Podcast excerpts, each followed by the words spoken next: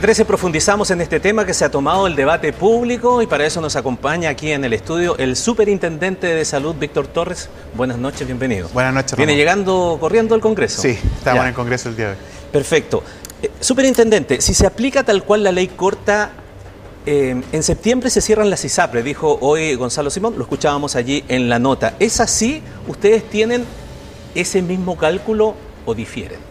Mire, yo le quiero decir que desde el año pasado que me tocó asumir como superintendente, no hay situación compleja que las ISAPRES nos digan que van a caer en dos meses más, tres meses más, y así ha pasado el primer fallo de la Corte Suprema con adecuación precio-base, una serie de otras situaciones complejas, y también lo están planteando en este caso. Yo no he escuchado nunca a las ISAPRES, aparte de decir que van a caer, alguna propuesta concreta que nos permita determinar de qué forma ellos, que deben cumplir con este fallo, lo van a hacer. Lo que hace el gobierno con este proyecto de ley no es incentivar, no es agudizar ¿ya? algún efecto que pudiera tener el fallo sobre el sistema, todo lo contrario. Lo que hace es poder establecer un mecanismo que le dé posibilidades de cumplir de mejor manera a las ISAPRE, entendiendo que hay una situación compleja económica que todos ya sabemos. A ver, pero hablemos de números porque ellos lo refrendan su posición con los números. Y entre otras cosas que dicen, dicen lo siguiente. Dicen que las ISAPRES sus utilidades para el periodo 2013-2019 han sido en promedio de 34 mil millones de pesos anuales. Y señalan que el efecto del fallo les provocaría de inmediato eh, una, una caída de ingresos de 31 mil millones al mes. O sea, simple matemática, uno dice que para enfrentar el nuevo escenario, es decir, para poder seguir flotando el sistema de salud privado de salud, necesitarían tener márgenes 12 veces superiores. Le vuelvo a reiterar, ¿ese cálculo es correcto o usted tiene otra cifra? No, lo primero que quiero decir es que las ISAPRE siempre utilizan las cifras que más les convienen. Eh, de manera bastante sorpresiva dejan fuera el 2020, que fue el año que tuvieron mayores utilidades, más de 80 mil millones de pesos en el año. Entonces, cuando uno observa las cifras claramente, sí, hay una situación compleja, Hoy día el primer trimestre también arrojó pérdidas, pero pérdidas de 2 mil millones de pesos, a diferencia de las 21 mil millones de pesos que perdieron durante enero, febrero y marzo del 2022, donde dos ISAPRE ya están mostrando números azules. Entonces hay una situación de fluctuación. En junio van a poder alzar precio base 5 de 6 ISAPRES, ¿ya? Al 2,6% tal como se fijara en eh, el ICSA, digamos, y la adecuación precio base para el año 2023. Entonces, decir que por efectos de este proyecto de ley van a caer, a mí me parece una irresponsabilidad. Más aún, cuando sin la presentación de este proyecto y la mera aplicación del fallo, donde se suma el efecto de pagar la deuda y disminuir los, los valores de los planes, sería un efecto aún peor, ¿ya? Y por esa razón entonces este proyecto de ley deja mejores condiciones de cumplimiento del fallo. Ahora, si lo que quieren es que se rebaje la deuda, si lo que quieren es que se modifique el fallo, tienen que sincerarlo porque sabemos claramente que dicen que quieren cumplirlo el, fallo de la Corte, pero eh, en definitiva lo que dejan a entender es que no quieren hacerlo, que quieren que haya algún perdonazo o algo que ya el gobierno ha dicho que no va a ocurrir. Superintendente, hemos visto también en la discusión pública, ayer de hecho lo informábamos oportunamente y hoy día también la nota lo refleja, que hay parlamentarios de oposición que presentaron una reforma constitucional alternativa que asegura que respeta el fallo, respeta el fallo en términos de la devolución, pero implica también un ajuste de los planes. ¿Por qué esa fórmula no es mejor que la ley corta que presenta el gobierno? Bueno, primero hay que tener en consideración que esto tiene límites, ¿no? Primero es lo que dictaminó la Corte. Ahí hay un fallo que se debe cumplir. Insisto, todo el mundo dice aquí hay que cumplir el fallo, pero después en los instrumentos lo que se hace es tratar de tergiversar. Lo segundo es que no se puede modificar el fallo por parte del Congreso Nacional, ¿ya? ¿Por qué? Porque la Constitución lo impide, ¿no? El artículo 76 establece que ni el presidente de la República ni el Congreso pueden modificar ¿Pero en qué un fallo de la Corte. Y ahí vamos al detalle.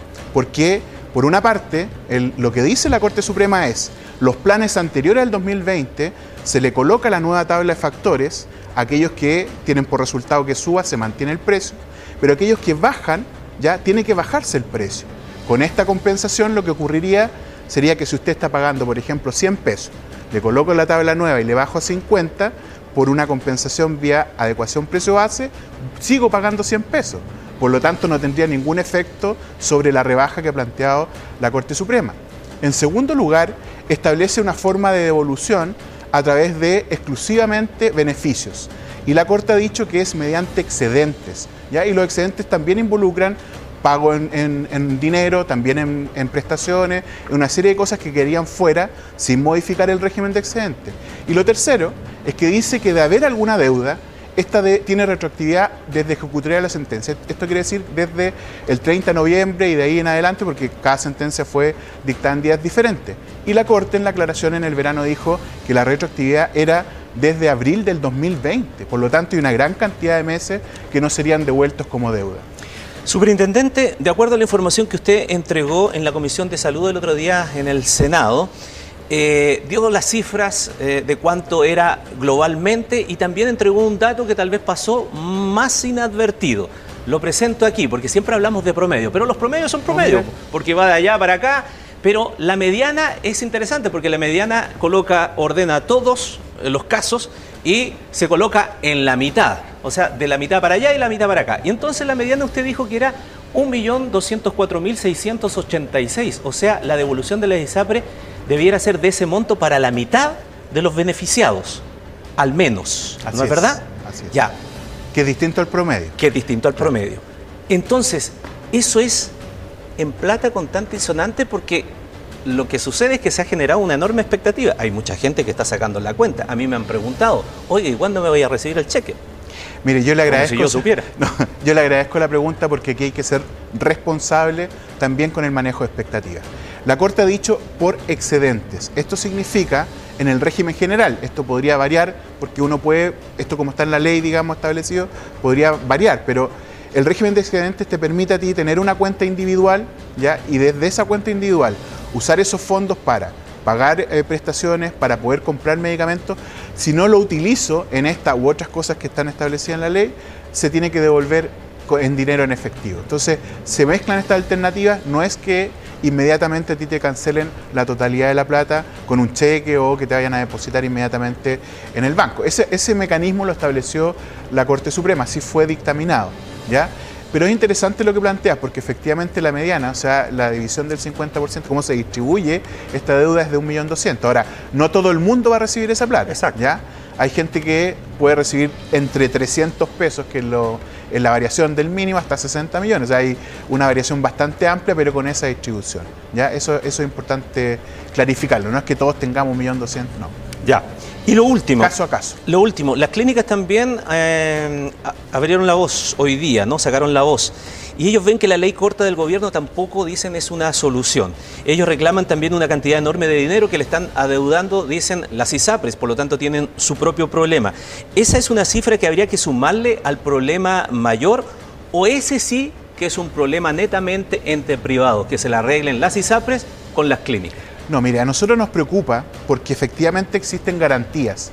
Todas las deudas que tienen las ISAPRES con eh, las prestaciones otorgadas por las clínicas y que están facturadas están garantizadas legalmente ¿ya? y eso es lo que resguarda también la superintendencia a través de un mecanismo conocido. ¿ya?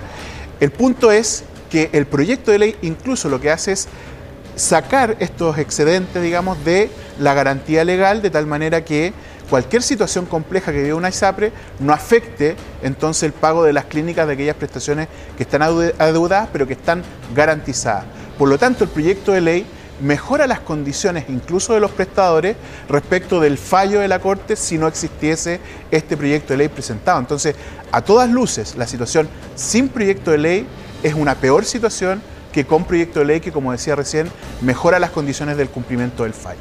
Superintendente de Salud Víctor Torres, muchas gracias por conversar con nosotros esta noche aquí en Muchas gracias por la entrevista. Buenas noches.